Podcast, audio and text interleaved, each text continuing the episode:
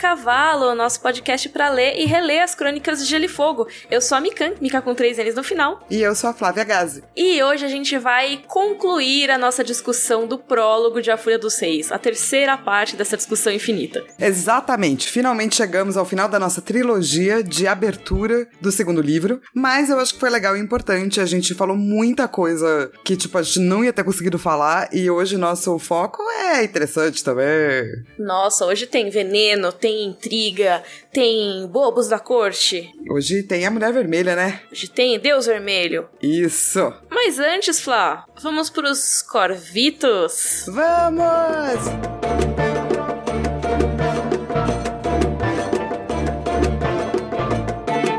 Thiago Luz, ele mandou um corvito que tem artes. E as artes são muito lindas. Eu vou te encaminhar as artes para você ver agora. Quero ver, quero ver. E daí depois eu posto lá no nosso Instagram, tentando achar o Thiago. Se eu não te achar, Thiago, eu só coloco assim, seu nome completo, tá? Pode ser? É, elas estão assinadinhas por ele também e tal. Então ele vai ganhar corvinhos de arte felizes. Que que ele fez artes do Stannis e é, arte da Melisandre. Nossa, eu amei! Tem até o Stannis com a luminífera. Não é muito lindo? Demais, adorei, Thiago. Parabéns. É, então, e o Thiago ainda tem algo super interessante para falar, porque assim, ele recentemente estava tá pesquisando sobre o espectro autista e a síndrome de Asperger. Ele ainda não tem nenhum, ele, né, diagnóstico profissional, mas ele tá notando que ele tem algumas similaridades com pessoas que têm esse tipo de diagnóstico. E daí ele falou que sempre teve empatia com o Stannis e apesar de não concordar cegamente com os pensamentos dele e tal, mas essa dificuldade dele se expressar, que resulta nessa coisa meio ranzinza, os hábitos metódicos de raciocínio lógico e a ansiedade, né, são alguns fatores que chamaram a atenção dele depois da pesquisa. Então, é, ele não entende da área, não é, né, não é formado e tal, mas ele queria mandar esse e-mail para perguntar sobre essa coisa do espectro autista. Cara, eu acho esse assunto muito interessante, assim como o Thiago, eu não manjo muito do assunto ainda e tudo mais, eu só li bem por cima a respeito. Então, se você for da área e quiser complementar, por favor, mande um e-mail pra gente no rodorcavalo.gmail.com. Mas tem várias discussões sobre o Stannis estar no espectro autista, porque, como o próprio Thiago falou, né, essa questão do ranger de dentes pode ser uma daquelas atitudes que as pessoas no espectro têm para se centrarem, né, para se acalmarem. Como tem algumas pessoas que balançam o corpo e tudo mais. Mas é que eu acho que mais do que isso, algumas pessoas do espectro autista têm um conhecimento enciclopédico de alguma coisa muito específica, né? E no caso do Stannis, a gente viu no capítulo anterior, né? Na verdade, no episódio anterior do Rodor, um pouquinho anterior aqui no prólogo, como é dito que ele sabe, teoricamente, a força, né? O número de soldados de cada uma das casas de Westeros. Perfeitamente, inclusive, assim, ele sabe o número exato, não é uma aproximação, né? Então, isso pode ser um dos focos dele, sabe? Isso pode ser um dos grandes interesses que ele tem como uma pessoa autista. E também tem uma outra questão que a gente vai ver nesse capítulo, que é o Mestre Crescent falando sobre como o Stannis nunca compreendeu o riso, né? E é óbvio que existem muitas pessoas dentro do espectro e cada uma vai lidar de alguma forma com as coisas, mas eu lembro na época que saiu o Guardiões da Galáxia, que tinha aquele personagem que só entendia as coisas literalmente. O Drax. Isso, exatamente. Que ele não entendia muitas das piadas, elas passavam porque ele entendia tudo de forma literal. Então, se você usa uma figura de linguagem com ele, não necessariamente vai funcionar. E no caso do Stannis, a gente não sabe se é isso exatamente, provavelmente não, mas talvez algumas das piadas, algumas das coisas que as pessoas achem engraçado, ele simplesmente não compreenda, né? E eu acho que é, pelo menos, no mínimo, interessante esse debate, essa discussão. Eu acho que traz aí uma profundidade pro personagem. Eu acho que o, o George R. R. Martin nunca falou nada, né? Que eu saiba, não. Mas seria legal, né? Tipo, seria bacana. Lógico, eu acho que é sempre importante a gente reforçar que a gente não vai dar diagnóstico para nenhum personagem, porque a gente não tem como fazer isso, sabe? O espectro autista tem pessoas reais. Então, não necessariamente a gente vai ficar dizendo que a pessoa é desse ou daquele jeito, né? Porque tem uma variedade imensa de pessoas dentro do espectro autista, e cada uma é do seu jeito. Inclusive, tem um, é, um stand-up, né, da mesma mulher que fez na net, depois ela fez outro chamado Douglas, que eu uhum. super recomendo, assim, porque ela fala, né, do fato dela estar dentro do espectro e tal. Ela explica como é que ela vê o mundo, ela explica como é que é para ela, sabe? Uhum. Eu achei interessantíssimo, assim. Pô, muito legal. É muito interessante a gente pensar se o Stannis estiver no espectro ou não até.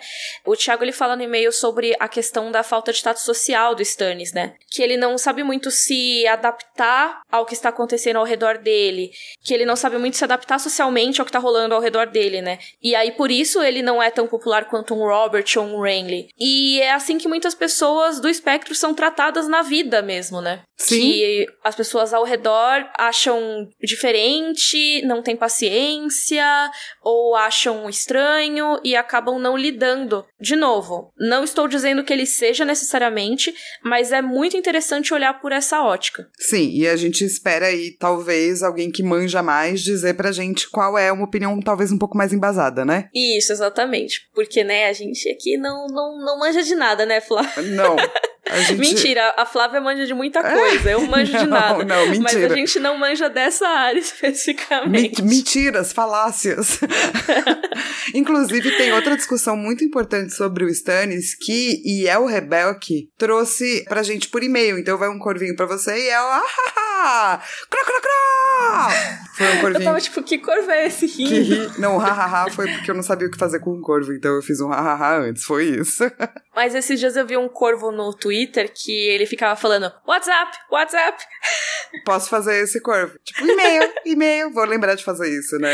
Então acho que ele consegue fazer um hahaha também. Boa, vou começar a variar corvos com palavras também. Quando essa pessoa lê o prólogo pela primeira vez, Elo, porque eu não sei se é um menino ou uma menina, ou uma pessoa, né, que tá em outro espectro, é, não tinha percebido, mas escutando o episódio veio o pensamento de que será que Stannis é uma pessoa assexuada? Seria assexual, né? Assexual, assexual. E é uma possibilidade também, né? Assim, pode ser que seja. De novo, a gente não tem muito como saber 100%, né? Mas o que dá a entender é que o Stannis não se interessa muito, pelo menos pela Celise. É, diz o Crescent que ele não se sente à vontade com nenhuma mulher, né? Mas não dá para saber se ele não se interessa por outras mulheres. Então, e entrando um pouco mais nisso, o Stannis tem muitos fãs que escrevem a respeito disso. Eu tava até dando uma lida aqui. Eu vou deixar um, um link lá no nosso site que é do Nobody Suspects the Butterfly e que discute esse assunto. É em inglês. Mas, basicamente, assim, o que a pessoa diz é: muitas pessoas leem o Stannis dessa maneira, muitas pessoas também leem o Stannis como no espectro autista, que a gente já falou aqui, e a pessoa fala que não necessariamente tem uma conexão, tá? Só que existem essas duas interpretações para ele que podem ou não estar juntas. E aí a pessoa fala, mas ele parece normalmente ter repulsa pelo sexo. E é bem fácil perceber isso. Por exemplo, Ned pensa na ideia do Stannis visitando um prostíbulo e não passa pela cabeça dele, assim, é um negócio totalmente fora da realidade. A Cersei Cersei também pensa que teria mais chance de seduzir o cavalo do Stannis do que ele. Então, as pessoas não, não necessariamente na história vão ligar o Stannis apenas a não querer a mulher dele, mas sim a não querer sexo. Aquela coisa que falam de que quando ele vai pra cama é como se ele estivesse indo pro campo de batalha, por causa de dever, sabe? Sim. É, então existe uma possibilidade, na verdade, muito grande, né? Mesmo que o George R. R. Martin talvez nem tenha comentado sobre, tá nas páginas, né? Mas tem uma outra questão nos livros que é: o Stannis transa com a Melisandre. Opa! Mas será que é por dever? Pode ser que sim, né? A gente não sabe exatamente o que a gente não vê dentro da mente do Stannis, mas assim, o que a gente sabe é que ela tem o capítulo dela lá no quinto livro, né? E que a cama dela vê pouco uso depois que o Stannis está longe dela. Então, assim, ele tem compartilhado a cama dela. Mas eu acho importante dizer que a sexualidade é um espectro também, né? Total. Então a pessoa pode não necessariamente ser a pessoa que não vai fazer sexo nunca. A Flá tinha falado aqui em off pra mim sobre os demissexuais, por exemplo.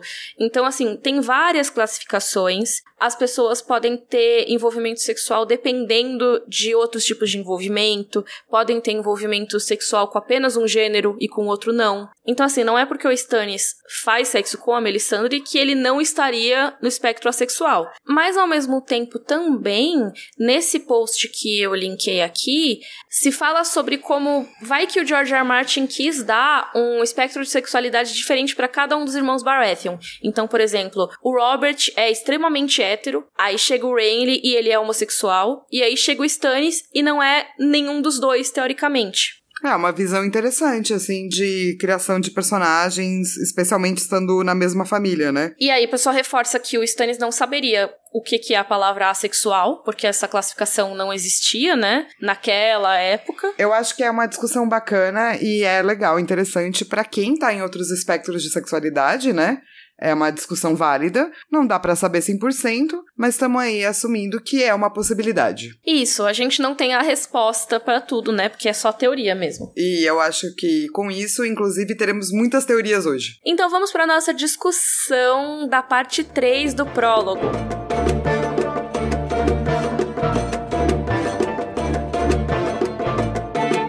Começando aqui a nossa discussão da parte 3 do prólogo de A Fúria dos Reis. Flá, a sinopse, por favor. Maester Crescent cria um plano para assassinar a Mulher Vermelha, que ele acredita ser a melhor forma de ajudar Stannis. Ele dorme demais e chega tarde ao jantar, sendo humilhado por Melisandre Celice. Conhecemos a sacerdotisa e um pouco sobre seu deus. No jantar, Crescem consegue colocar o veneno no copo de vinho que oferece para Melisandre. Ela bebe e deixa um restinho para ele. Ela vive, Crescem bebe e morre. E morreu! E morreu. Então, recapitulando aqui, né, a gente terminou a parte 2 do prólogo quando o Stannis estava falando com o Crescent lá em cima, né, na torre dele, e eles estavam discutindo estratégia, aí chegou a Celise e eles falaram sobre o Renly morrer. Aí o Crescent voltou pro quartinho dele, né? Sim, e ele vai, porque vai ter um jantar mais à noite, e essa volta dele é uma volta onde ele tá pensando em muita coisa, assim, inclusive uhum. em como resolver essa situação, porque ele não tá gostando do que tá acontecendo com a cabeça do Stannis também. E aí, quem que vai estar tá nesse jantar, né, nesse banquete. É legal a gente dar uma recapitulada aqui nas casas que estão apoiando o Stannis. São poucas, então vai ser fácil. Exatamente. Começando com o Celtigar, que são uma casa que tem sangue valeriano. Aí também tem a casa Velaryon, que inclusive é a casa mais valeriana que tem depois dos Targaryen em Westeros. É uma casa que veio da antiga Valíria também. Eles têm a carinha de valerianos, aqueles cabelos prateados e tal. E inclusive tem vários casamentos entre os Velaryon e os Targaryen ao longo da história, exatamente por essa questão deles terem o sangue valeriano. Eu gosto que o, o lema deles não aparece nos livros, mas, segundo fontes extraoficiais, uhum. o lema é os antigos, os verdadeiros, os valentes. Tem tudo a ver, assim, né, com quem veio junto com os Targaryen. E aí, quem veio da casa Velaryon foi o Lord Montfort. Lembra? Ah, esqueci de falar dos, do Celtigar, né, que veio o Lord Adrian Celtigar. Isso. Aí tem a casa Bar Aemon, que é de ponta aguda, e eles também são ali da galera de Pedra do Dragão. Talvez são a casa menos importante, né? Das três, em termos de Sim. história, assim, né? É verdade. Mas o lance é que meio que todos eles vão dar navios pro Stannis. Todas elas são casas que têm aí é, algum pezinho no mar. E quem também vai trazer navios pro Stannis é o Salador San, que é um pirata dos sete mares, que não são sete mares nesse mundo, mas ele é um pirata dos muitos mares.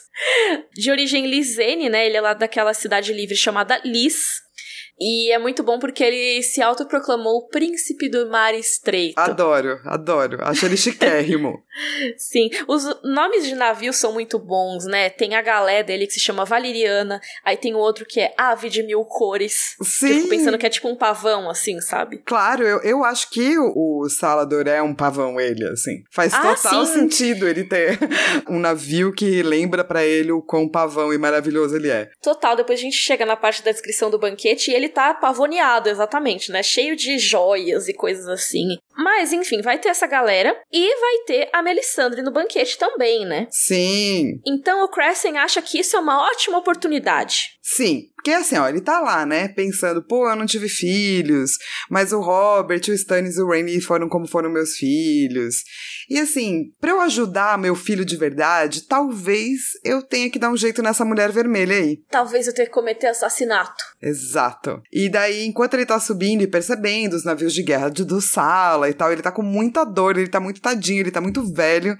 Ele vai começar a pensar na mulher vermelha. Então a primeira descrição que a gente tem, na verdade, é do próprio Crescent, né? Sim, e até aquele momento tinha aparecido só como a Mulher Vermelha, né? Sim. Não tinha aparecido o nome. E aí tem esse trecho que é muito legal, que é ele tomando coragem e pensando assim: Eu direi seu nome, disse Crescem ao seu mastim do inferno de pedra, ou seja, uma das gárgulas lá, né? Sim. Melisandre, ela, Melisandre de Achai, feiticeira, umbromante e sacerdotisa de Rulor, o senhor da luz, o coração de fogo, o deus da chama e da sombra. Melisandre, cuja loucura não se podia deixar espalhar para lá de Pedra do Dragão. Sim! Quantos títulos! É, exato, é um ótimo começo. É, você já pensa, putz, quem é ela que é um bromante? Exato. Quem é ela que é de Achai, essa terra que a gente já ouviu falar que é super estranha? Que é o, pra onde eu queria, né, visitar. Se alguém quiser me levar pra achar, eu super quero. E daí eu acho que a gente devia parar um pouco e falar sobre a Melisandre um pouco. Bora, bora! Porque assim, ó, ela é descrita como muito bonita. Mas é um bonito que não é natural, né? É sobrenatural. Os homens têm medo dela, o que eu acho ótimo, parece justo. É uma beleza que é tão,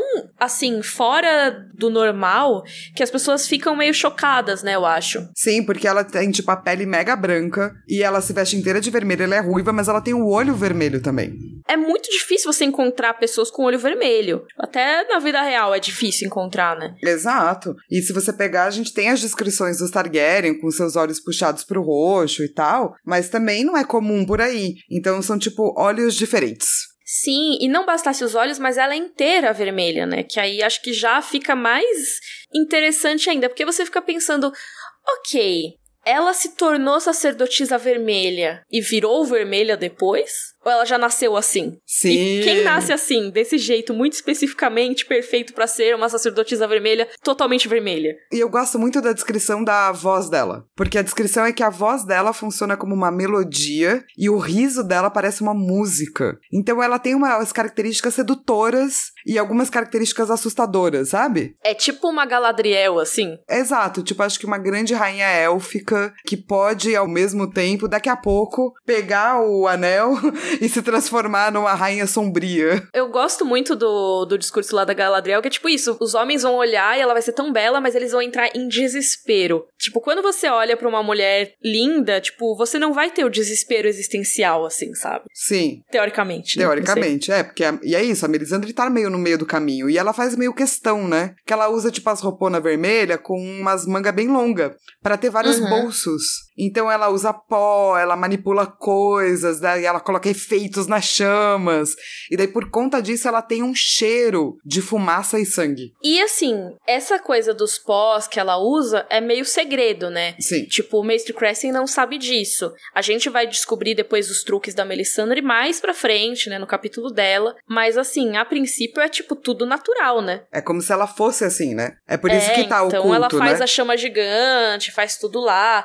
E é muito doido, porque é isso. Existe um poder desse deus. Deus. Como faz, a gente não sabe ainda direito. Sim, o que a gente sabe é que existem algumas características dela que são interessantes. Do tipo, o lance da gargantilha, sabe? Ela tem tipo uma gargantilha que tem um rubi gigante vermelho, que brilha quando ela usa magia e aquece a pele dela. E esse rubi vai piscar, né, enquanto ela toma o veneno. Então, assim, alguma coisa aconteceu ali. Sim, Tipo, não tem como ela ter uma outra garganta que ela jogou a coisa envenenada e, tipo, fingiu que não engoliu, sabe? exato. E ela tem tipo outros poderes mágicos ligados a ela, assim. Tipo, ela, ela tem uma gama de poderes mágicos muito malucos, assim.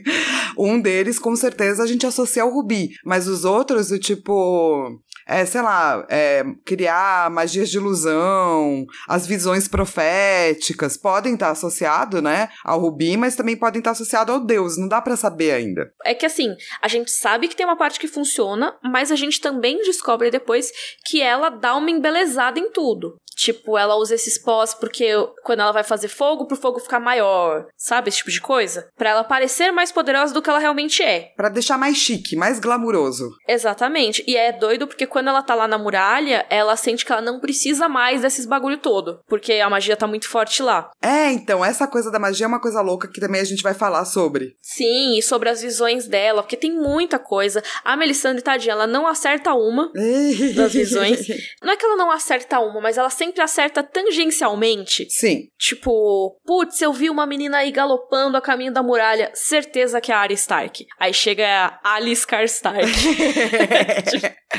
é, é, porque ela, ela não sabe, ela não é uma boa interpretadora. É. Ela vê as coisas isso, certas, né? né? Mas ela não Visão interpreta profética muito é muito difícil de interpretar, né? Sim. Só que ela é muito. Como a gente vai ver nesse capítulo, a Melisandre ela é muito 880. Então ela vê o negócio, tipo, é isso. Ela crava que é. É, então, mas deve ser porque ela é super fiel, né? A religião lá do, do Deus Lore, pá. E é uma religião, tipo, super binária, né? Então acho que ela Total. se torna super binária também, né? Com certeza. Eu acho que tem tudo a ver com a religião mesmo, que nem se falou. E, cara, se por um lado ela tem umas coisas, tipo, muito que embelezam e ela erra muito, por outro, ela tem umas coisas muito misteriosas. do Tipo, ela não dorme. Sim. Ela come muito pouco. Ela não, não precisa usar roupa quente. É meio estranho, assim, sabe? E é louco, né? Tipo, nesse capítulo mesmo, o Maestro Crescent encosta nela e sente a pele dela mega quente, né? Sim, e ela tá, tipo, usando uns vestidos normal. Ela não tá se aquecendo, ela não precisa muito. É esquisito, assim. No banquete é descrito que vários dos lords ali, né, estão com, tipo, pele de foca, pele de raposa. Então, assim, tá friozinho. Exato. E assim, eu, eu acho que. Eu queria, se, se você acha que der tempo, trazer até um pouco do passado dela, sabe? Tipo assim, é muito provavelmente a Melisandre passou algum tempo escravizada e provavelmente era chamada Melanie. Não é confirmado, mas existe a possibilidade dela ter sido vendida para a fé que hoje ela segue. É, eu acho que é basicamente confirmado isso, né? Você acha? Acho que é assim, pelo, né? É, porque tem lá no capítulo dela as memórias dela e tal. Sim. Tipo, pode ser que sejam memórias falsas, mas assim, acho, acho meio difícil. É raro, né, ter memórias falsas no livro, assim, o mais provável. Não, tem muitas, tem muitas memórias falsas Tem? no livro, mas eu acho que essas não, não são Tem muito, né? muitas? Tem, tipo a Sansa ter a memória do beijo do cão. Ah, é verdade. Nossa, eu não tava nem ligando Lé com Cré. Várias memórias falsas. É tipo o pessoal que acredita que tava assistindo Dragon Ball Z quando caíram as torres gêmeas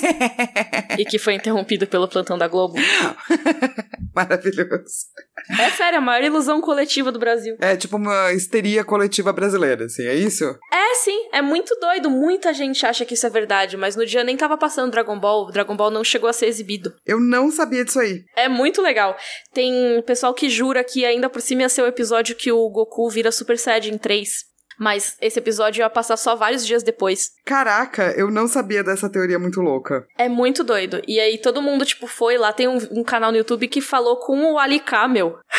tipo, o cara fodão lá da Globo. Pra tirar limpo, assim. Pra pegar a programação daquele dia, sabe? Muito bom. Mas enfim, caso vocês não saibam disso, pessoal, não estava passando Dragon Ball Z quando entrou o plantão do 11 de setembro. Dragon Ball Z não chegou aí pro ar nesse dia. Enfim, e daí a gente sabe que ela fala a língua comum, ela fala alto valeriano e ela fala a língua de Ashai. E que ela foi pra Pedra do Dragão, atrás do Stannis. Porque ela tem essa questão muito séria com a religião dela. Ela super acredita na longa noite, no Azor Ahai. E ela tá preocupada muito com essa briga aí entre as trevas e a luz.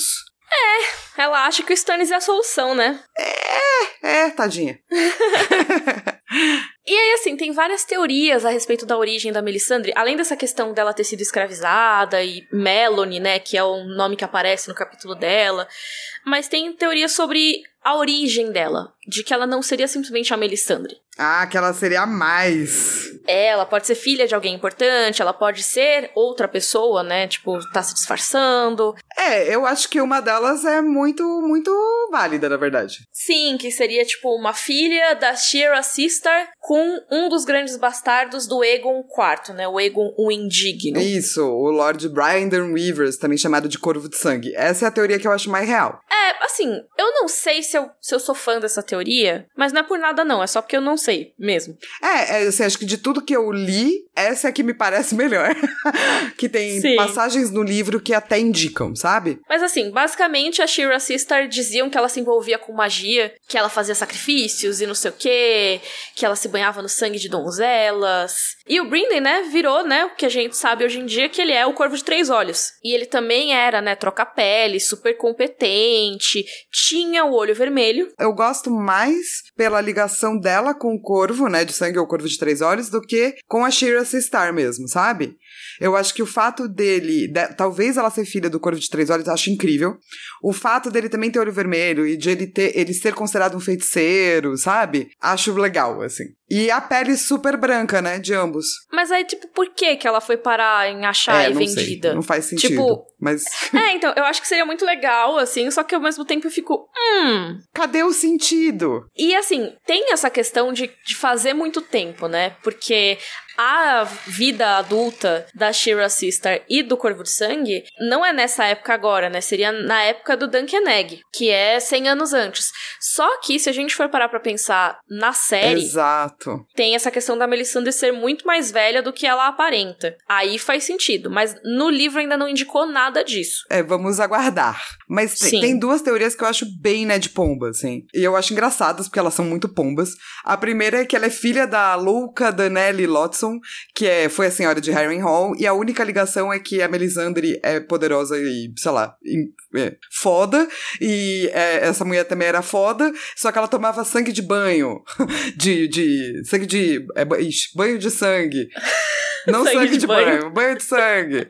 Então, e, e, sei lá, presidia banquetes com carne humana. Acho engraçadíssimo essa teoria.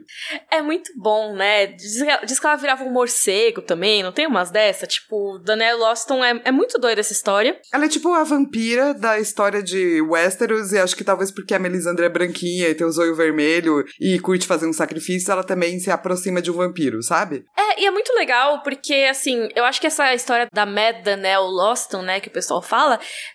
tem muito mais a ver com Harrenhal ser amaldiçoado do que qualquer coisa, né? Sim. Que, não, Harrenhal, e aí imagina, a Lady de Harrenhal era muito doida também, nossa, matava geral. Então acho que faz sentido com a fama do castelo. Mas tem uma outra teoria muito engraçada, melhor, né, de pomba que melhor, você colocou aqui. que eu quero que você conte pra gente, Flá. Cara, essa teoria diz que ela seria ou a reencarnação ou a própria dragoa, dragonesa Melenis, Meleis, que foi uma dragão fêmea montada pela princesa Alicia Targaryen durante o reinado do rei Jaehaerys I, né?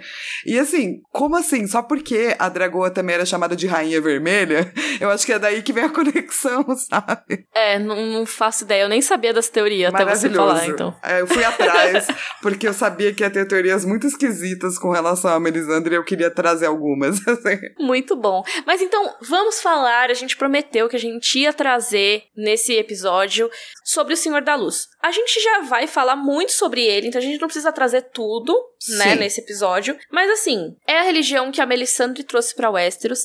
Ela não é a única pessoa de Westeros a seguir essa religião. A gente vê, por exemplo, o Thoros de Mir, que é um sacerdote vermelho. O Thoros já tinha tentado, inclusive, converter o rei Aerys II e não conseguiu, mas ele tá aí ainda. Ele é brasileiro e não desiste nunca. Ele é Mireno, não sei como é que chama quem é de Miri. É Mireno? Miri? Mirieno? Em inglês é Myrish. Não sei como é que é em português. Mireno. Mas é tipo o nome de Jill, né? É, eu super me lembrei do Jill também. Eu não ia falar nada, mas já que você falou, eu também lembrei do Jill. Mas então, o Taurus ele foi mandado para tentar converter o rei Ares porque o rei Ares gostava muito de fogo. E é uma religião que pega muito com fogo, então por que não, né? Falaram, vai lá, Taurus, mostra uns fogo aí pro rei Ares. E dele foi fazer isso e o rei Ares falou, pif, esse fogo aí não tem a menor graça. E foi assim. Sim. Mas o legal, assim, o diferente da religião do Senhor da Luz é que até agora é meio que a única religião monoteísta, né? Sim. Que a gente vê com muitos detalhes. Porque assim, a gente já teve algumas religiões, por exemplo, a do grande pastor, ali de Leazar e tudo, mas é a única que a gente vai ver com mais detalhes nas crônicas por enquanto. E tem o lance da magia, que é interessante, né? Porque tem muitas religiões consideradas mágicas, ou que as pessoas podem ter poderes. A gente vai ver isso acontecendo com os Starks também. E a Melisandre e o Taurus vão aumentar de poder agora que a magia renasceu no mundo. Mas então o que é esse deus, né? O Senhor da Luz. E o nome dele, oficial, digamos assim, é muito difícil de pronunciar, que é Rulor. Rulor. Rulor. É tipo Rodor. é tipo. Mas é tipo R apóstrofe H L L O R. Rulor. É bem diferente assim a pronúncia, né? Sim. Mas para facilitar, ele tem muitos epítetos. Que é melhor. Ele é chamado de Senhor da Luz, Coração de Fogo, que eu fico pensando no cavalo de fogo. Um cavalo de fogo ali. E tem, tem a desafinada, né? Que vai É muito bom. eu nunca vi cavalo de fogo. Cara, você nunca viu a abertura de cavalo de fogo? Não. A mulher desafina muito, eu vou te mandar. tá bom. E também é conhecido como Deus da Chama e da Sombra. E assim, eu lembro que foi um dos primeiros vídeos que eu fiz no canal sobre Goth. Eu falei sobre o Deus Vermelho, que foi um vídeo, inclusive, que eu falei sobre o sacrifício da Shirin. Que hoje em dia eu não acredito muito no que eu falei no vídeo, porque eu acho que o sacrifício da Shirin vai acontecer nos livros também. Mas algumas pessoas me disseram que é uma religião que é baseada no zoroastrianismo, que eu não sei se é ou não. Mas a religião de Rulor, ele é baseada em uma visão bem dualista do mundo, né? Que então você tem Rulor, que é o deus da luz, ele é tudo que é calor, que é vida, né? Só que tem a antítese dele. Ele tem um inimigo, um Nêmesis, que é o deus cujo nome não deve ser falado. Só que falam, né, que ele se chama Grande Outro. Sim. Que aí a gente já pensa, hum, tem os outros, aí tem Grande Outro. Hum, hum interessante essa relação, não é mesmo? É. Mas aí diz aí a galera de Rulor que esses dois aí, o Deus da Luz e o Grande Outro, estão sempre numa luta eterna. Que um quer o bem, outro quer o mal, ou melhor, né, um quer a luz, o outro quer as trevas. É, então, se a gente for pegar essa definição, na verdade tem bastante a ver com o zoroatrismo mesmo, porque o zoroatrismo é uma religião da Pérsia antiga, né, que era dividida entre duas divindades mesmo, uma do bem e outra do mal. E essas uhum. divindades vão lutar e uma vai sair vencedora. Muitas das coisas do zoroatrismo acabaram indo parar em outras religiões, como o judaísmo, o cristianismo, o islamismo, a crença de paraíso, a questão da ressurreição de, né, de um Deus que, que tem uma ressurreição, o lance do juízo final. Tudo isso já estava no zoroatrismo, assim, antes. Então tem bastante a ver mesmo. E aí, assim, essa luta eterna aí entre os dois terminaria quando, segundo a profecia, né? Terminaria quando o Azor Ahai, que é uma figura messiânica ali, a gente já falou mil vezes do Azor Ahai, eu acho, nesse podcast. Mas caso vocês queiram saber mais, tem vídeos que vão estar linkados em rodorcavalo.com.br. O Azor Ahai vai retornar empunhando a sua espada chamada Luminífera, a espada vermelha dos heróis. e vai despertar dragões de pedra. Então, assim, rola essa profecia que a gente vai ver muito ao longo dos livros aí. A Melisandre ainda não falou da Luminífera, mas ela vai falar em breve nos capítulos. E aí a gente pode falar um pouquinho mais a respeito dessa espada. Mas saibam que é, é isso, tem a ver com essa religião. E aí, todo dia, assim, o sol se põe e os sacerdotes vermelhos, em vez de aplaudir o pôr do sol que nem no Rio de Janeiro, eles acendem fogueiras. E eles ficam cantando orações pedindo para que o Lord traga de volta o amanhecer. Sim, porque a questão aí é a briga entre a luz e as sombras, né? Então, muitas vezes as chamas servem como base para tudo. Se você tá num lugar escuro, a chama vai trazer a luz. É na chama que você pode ver as visões de futuro. É por isso que o fogo é tão importante. E é por isso que alguns dos ritos dos sacerdotes vermelhos incluem o sacrifício pelo fogo. Mas assim, né? Eu sou muito cética dessa religião, porque eu acho mó balela. Você acha mó balela? eu sou muito cética dessa religião, porque assim, eu acho maior balela. Não, é porque assim, ah, o grande outro é as trevas e o senhor da luz é a luz. Aí a Melisandre vai lá e pare um bebê das sombras. Aí a Melisandre vai lá, ela é uma umbromante, ou seja, ela é uma, uma feiticeira de sombras. E assim, eu sei que ela dá essa explicaçãozinha mequetrefe, que é, ah, mas a sombra só existe onde há luz. Mas eu acho que para uma religião tão dualista assim, ela abre muitas exceções para fazer coisas das sombras, entendeu? É, eu acho que é uma religião como como tudo que é dualista, chega uma hora que você tá usando as armas do outro lado, entendeu? Uhum. Que é o que eu acho que acontece um pouco aí com a Dona Mel. Ela total. usa as armas do outro lado. Mas é. É por isso que daí eu acredito, assim, porque realmente saíram bebês de sombra dela, saca? Sim, sim, total. Mas eu fico pensando em quão quão correta tá essa interpretação de mundo, sabe? Mas daí não, a gente entra em todas essas questões de todas as religiões que são dualistas, né? É, Uhum. Que é o questionamento que é feito, né, para cristianismo, judaísmo, para o pessoal muçulmano, que é, pô, se o mundo é tão dividido assim, por que que muitas vezes, especialmente, sei lá, no Velho Testamento, né, Deus vai agir de uma forma tão horrenda, sabe? Sim, E vai pedir Que sacrifícios e etc, tanto etc. sentido, assim, né? Total. É, acho que faz parte dessa lógica binária aí. Uhum. Total. Mas enfim, acho que é importante aqui a gente saber que existem esses sacerdotes vermelhos, que não é só a Melisandre, mas que eles não são tão comuns assim em Westeros. Tipo, em Westeros tem, tipo, Taurus, e às vezes uma galerinha ou outra assim, mas é mais o e a Melisandre. E principalmente a Melisandre nesse livro. Então, Westeros ainda vê a Melisandre como algo estrangeiro, como algo estranho. O Stannis abraçar a religião do Deus Vermelho não é algo que vai ser tão bem recebido em Westeros. Sim, porque é, é uma coisa estrangeira, na verdade, né? Veio do outro lado do mundo. E é uma coisa estrangeira e, além de tudo, tem a magia bem descaradamente, assim. Não é uma coisa que nem a religião deles dos novos deuses, né? Dos sete deuses, que é um negócio bem protocolar, assim. Você não vê o milagre dos sete deuses acontecendo. É, que nem a visão, imagino eu, deles dos deuses antigos, né? É considerado Uhum. selvagem, barbárico, exatamente porque trata de magia. Exato. Então é só pra ficar com isso em mente, mas a gente tá aqui falando faz 800 anos. Vamos voltar aqui pro coitado Mestre Crescent. Ele decidiu que ele ia matar a Melisandre, muito também porque ele tudo isso que a gente falou sobre a religião do Deus Vermelho, meio que o Mestre Crescent também pensa, né? Ele não gosta disso. Sim. Não gosta que apareça essa mulher do nada trazendo uma religião nova. Ele já tem os deuses dele, entendeu? O Stannis já tem os deuses dele, teoricamente. Então, pra que que vai a Melisandre se meter? E E, daí- ele decide que vai matar ela. Daí ele pega um, um veneno que é bem conhecido do outro lado do mundo também. Pela galera de Liz, os alquimistas de Liz, e pelos homens sem cara de bravos, que chama o estrangulador, que deixa a pessoa roxa, que ela bebe e vai ficando sem ar. Sim, lembrando que esse, esse veneno vai ser usado novamente aí nas crônicas. Então ele é apresentado nesse capítulo que é pra você reconhecer quando ele aparecer de novo. Exato. Eu amo isso. E eu adoro essa frase que o mestre Crescent pensa, que é super também dualista, porém interessante, que é: O mundo inteiro sabia que um mestre forjava seu elo de prata quando aprendia a arte de curar, mas o mundo preferia esquecer que os homens encarregados de curar também sabiam matar. Eu amo essa frase também. É muito foda, né? É muito. E é total essa questão de o que é remédio e o que é veneno, né? Que até, assim, remédio, qualquer remédio pode ser um veneno, dependendo da dose. Inclusive, a gente lida com isso muito na medicina, a medicina usa muito isso.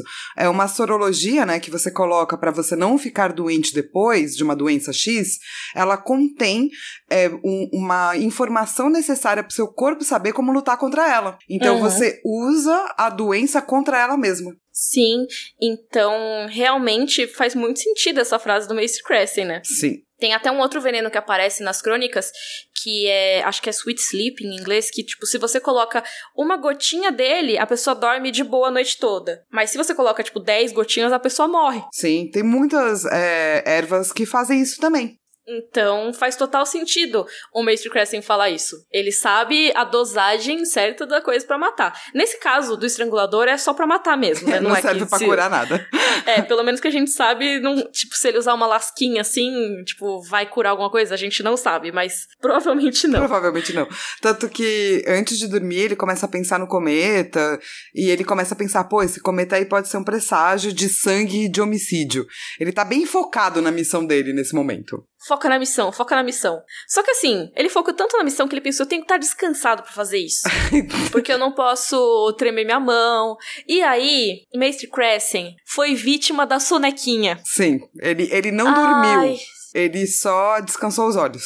Por horas. Exato. Porque assim, ele foi lá no Stannis e ainda tava de manhã. Aí, tipo, passou a manhã. Então eu imagino que ele tenha deitado antes de almoçar, assim. E, E, quando ele acordou foi. já tava de noite. e ninguém acordou ele, eu fiquei muito chateada. E aí começa a chateação desse, desse capítulo. Começa assim. a parte triste. Porque é realmente muito triste, que ele não entende muito o que tá acontecendo, né? Tipo, putz, tá escuro, ninguém me chamou? Como assim? Pylos? Pylos, cadê você? Lembrando que o Pylos é o outro mestre que tinha sido chamado pra ajudar o mestre Crescent e substituir quando ele morresse, né? E Pylos não aparece, não. E daí ele teve que chamar os criados e ele fica, tipo, chateado de ter que fazer isso. Então, nesse momento, ele ainda não tá sacando a real, né? Não, tanto que assim, no caminho pro jantar, ele vai se encontrar com Malhas, que vai cantar um negócio que é um presságio, e ele não vai se tocar, assim.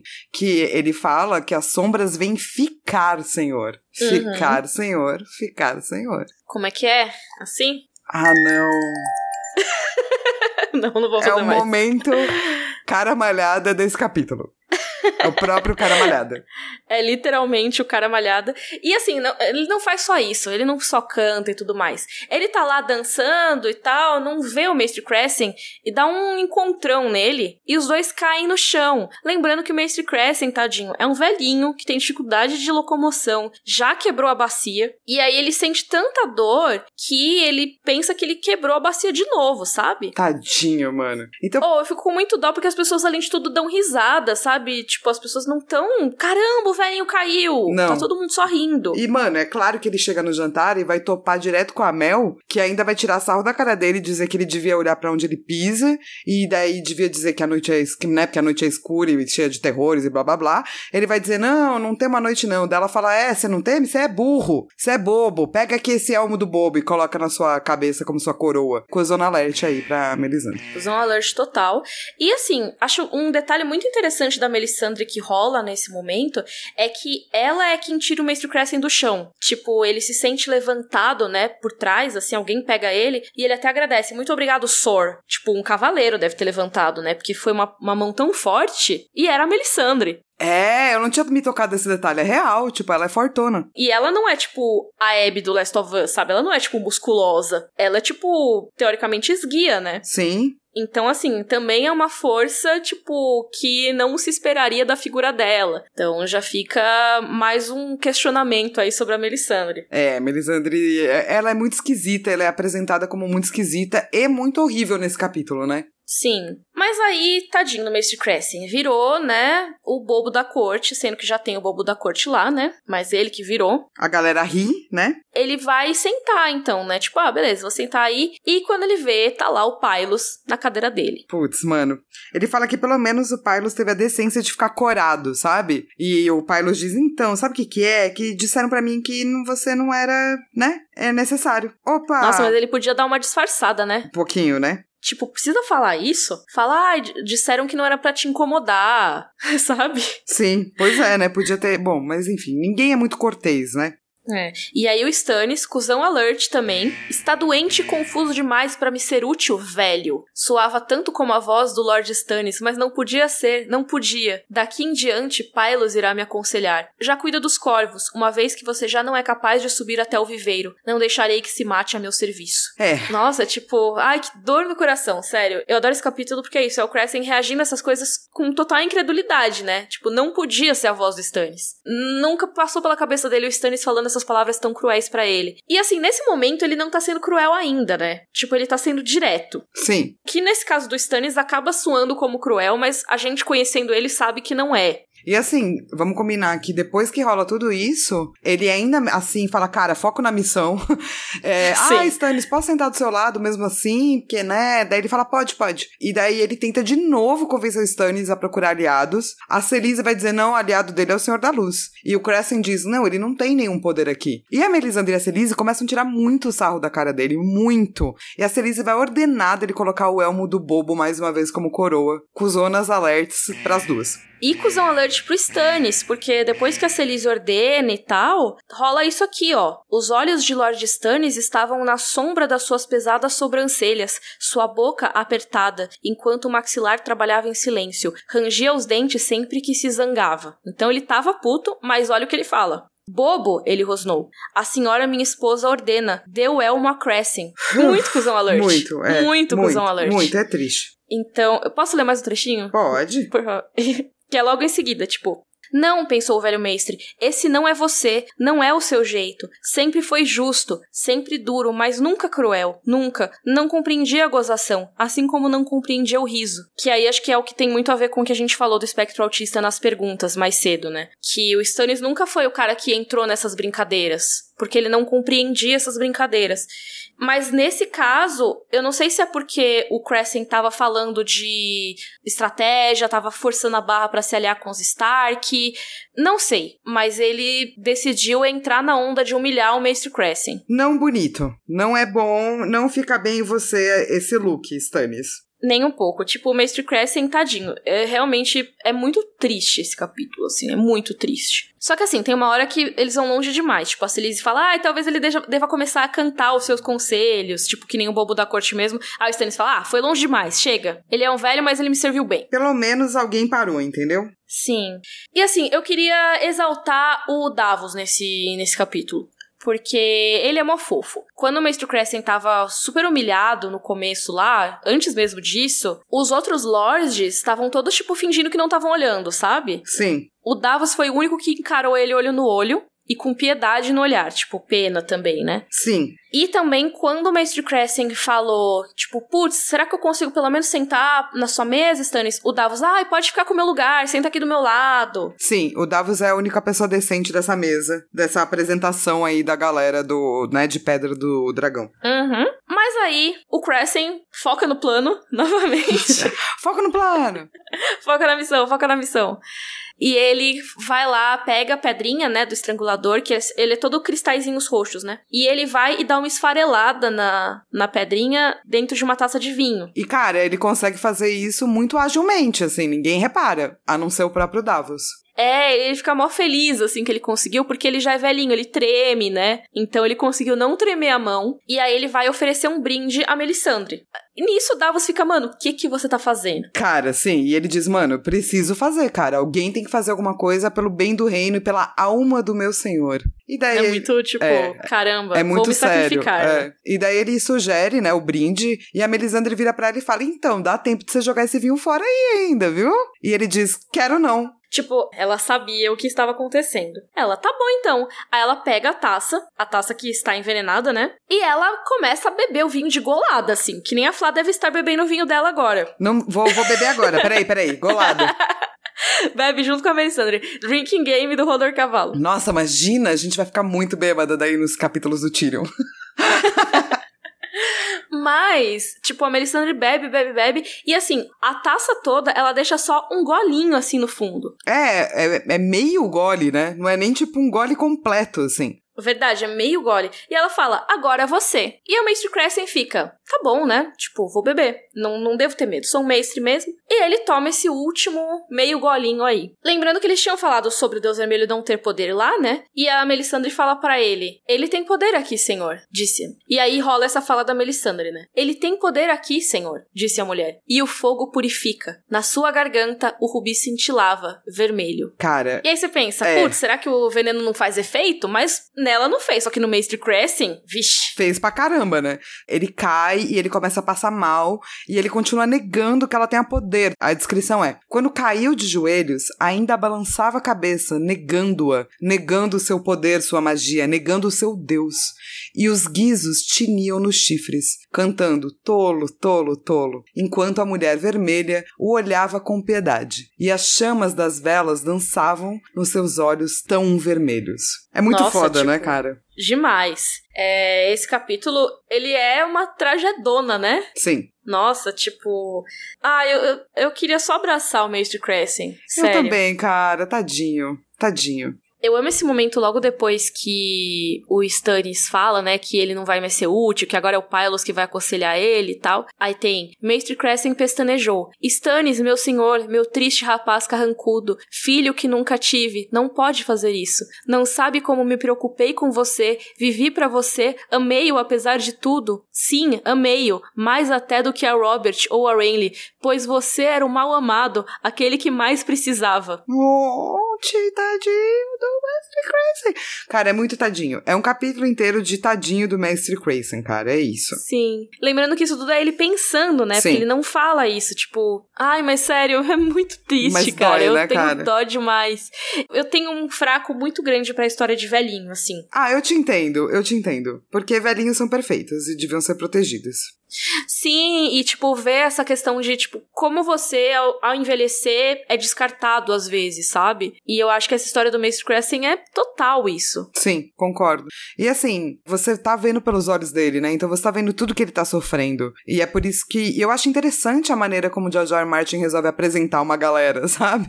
Tipo, olha uhum. essa galera como eles são horríveis. Sim, exatamente. Tipo, a maneira que ele escolheu mostrar o núcleo do Stannis é, ok, absolutamente todo mundo é cuzão, exceto, tipo, a Shireen e o Davos. Sim. E o cara malhada que não é nem cuzão nem gente boa, ele só está lá aterrorizando todo mundo. Exato, com a sua musiquinha horrível.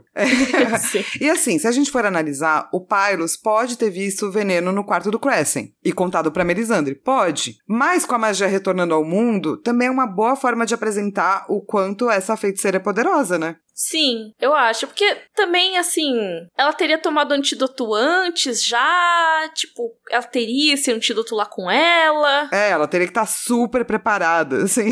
e ninguém ter reparado, sabe? Acho que o mais provável é que, real, ela tenha poderes. Sim, e acho que é bem mais possível, assim, porque a gente vê que existe o Deus Vermelho, não necessariamente o Deus Vermelho, mas alguma manifestação mágica em torno dos sacerdotes vermelhos existe. A gente vê a ressurreição do Beric. Sim. Tipo, ele estava morto. E ele sobreviveu ali, ele reviveu. Tipo, se isso não é magia, não sei o que que é. Sim. é, pois é. Chegando nesse ponto aí, não tem como, né, dizer que não é magia. Se esse deus ou essa energia ou sei lá o que que eles têm pode trazer os mortos de volta à vida, eu não duvido que ele possa fazer o corpo da Melisandre se tornar meio invulnerável a certas coisas. Eu concordo contigo. Mas é assustador. É muito assustador. Porque essa galera não é apresentada como legal, né? Nem um pouco. É tipo, olha só nesse castelo aqui que parece uma fortaleza das trevas, que é cheio de gárgula e tempestade marinha, e com esses lords aqui meio decadentes, e esse rei que ninguém gosta, que trata as próprias pessoas próximas dele, tipo, de um jeito ríspido. Sim. Que fala mal do Ned Stark. Sim, tipo, muito claramente o George R. R. Martin tá querendo que a gente olhe isso, tipo, ok, isso é bem vilanesco. Sim. Mas assim, e é um pouco, mas ao mesmo tempo não é também. E é isso que é tão legal. Per perfeito. É a descrição do, do Game of Thrones ou das crônicas no geral. Sim. Não é? Total. Mas então, vamos pro nosso momento Valar Morgulis? Vamos, porque a gente teve uma morte que foi do Mestre Crescent, coitado. Tadinho do Mestre Crescent. Não gostei. Não gostei também. Tipo, ele tinha que morrer, mas eu fiquei triste mesmo assim. É, e, e mano, tá bom. Enfim, a gente chega em 76 mortas. Vamos parar de dar cuzão alert, né? Já foi vários. E o nosso momento livro versus série. Ah, aqui temos muitos para falar, né? Porque assim, a gente finalmente chegou na segunda temporada, primeiro capítulo. Aê! Mas quando é apresentado o núcleo do Stannis, não tem malhas. Ou seja, o cara malhada, né? É, exatamente. Não tem todos os bagulho que passa dentro da cabeça do Crescent. Na verdade, começa com o um cometa passando e já vai para um ritual feito para o Senhor da Luz, que só vai acontecer depois nos livros, nos livros, né? O Mr. Uhum. Grayson tá atrasado, o que eu acho uma boa referência aí, sabe? Sabe? Uhum. E a Mel tá queimando aí uns ídolos falsos na frente da galera e tá todo mundo já assumindo a sua lealdade pra Relor que é um capítulo que rola do Davos depois, né? Isso, é mais pra, um pouquinho mais pra frente, né? Ela tá fazendo um mega discurso sobre a Zora High, a longa noite, o Crescent tenta parar ela, é, mas não consegue, o Davos também é a voz da razão, assim, né? E uhum. quando o Crescent vai fazer um discurso, né, sobre o Sete, a religião certa, ela tira um sarrinho dele e fala, ah, se você quer me parar, então me pare. A única coisa que eu não gosto muito, além da falta do cara malhada, dessa apresentação, é a espada de fogo do Stannis, que eu acho meio boba. e que a gente pode comparar um pouco mais com o capítulo do Davos depois, né? Que ela faz da tal da luminífera. Mas assim, é uma mistura, né? Eles sintetizaram aí um pouco, né? Tem o povo ajoelhando pro Deus Vermelho e tal. Mas aí tem uma apresentaçãozinha do Stannis também, que é diferente do que rolou nos, nas partes anteriores do capítulo, né, Flá? Sim. Mas que é boa, eu acho, sabe? Porque o Stannis, ele, ele tá respondendo uma carta, né? Ele tá, quer dizer, ajudando a redigir uma carta. E daí o filho do Davos tá lá. Ah, o meu irmão amado. Ele fala, não, o Robert não era meu irmão amado. Eu não amava ele, ele não me amava. E eu acho isso muito legal porque ecoa muito coisas que o Stannis vai fazer depois. Tem uma carta que é, é, muito legal que eles redigem, que ele vai falar sobre, se eu não me engano, é sobre a bastardia do Joffrey. E ele fala, ah, ele é filho da, da rainha com os Jaime Lannister. Aí ele começa. Aí ele, não, é Sir Jamie Lannister. Kingslayer Jamie Lannister. Né? O, daí depois, Sir Kingslayer Jamie Lannister. Porque é isso, tipo, ah, ele pode ser um babaca, mas ele ainda é cavaleiro, então tem que colocar. Que é muito, tipo, é Stannis, tipo, in a nutshell, né? Tipo, é a, a cara do Stannis fazer isso. Tipo, ah, ele pode ser um babaca, mas eu vou dar todos os títulos que ele tem, porque é isso que é o certo a se fazer. Sim. Eles tiram bastante, né, a, a presença do Crescent, da, do... Eu até entendo, porque eles estão apresentando o Crescent pra matar, né? Então quem vai propor a aliança com o Rhaene, com o Robb, não é o Crescent, é o Davos, né, na série. Uhum. E daí quem vai falar que o Senhor da Luz já tá do lado dele não é a Celise, é a Melisandre. Uhum. E daí o Crescent meio que se interpola e fala assim: Ah, quero pedir desculpas, que eu não tava aceitando, deu certo, mas aqui, um brinde ao Senhor da Luz. tipo, obviamente, tenho planos aqui. Né? Obviamente tenho planos.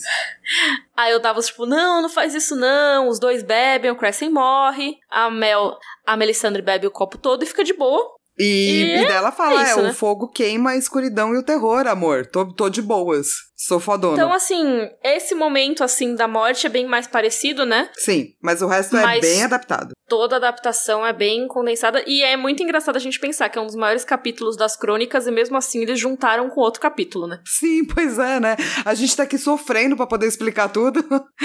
Eles Sim. condensaram rapidamente. É verdade. Mas então vamos para o nosso momento Joffrey.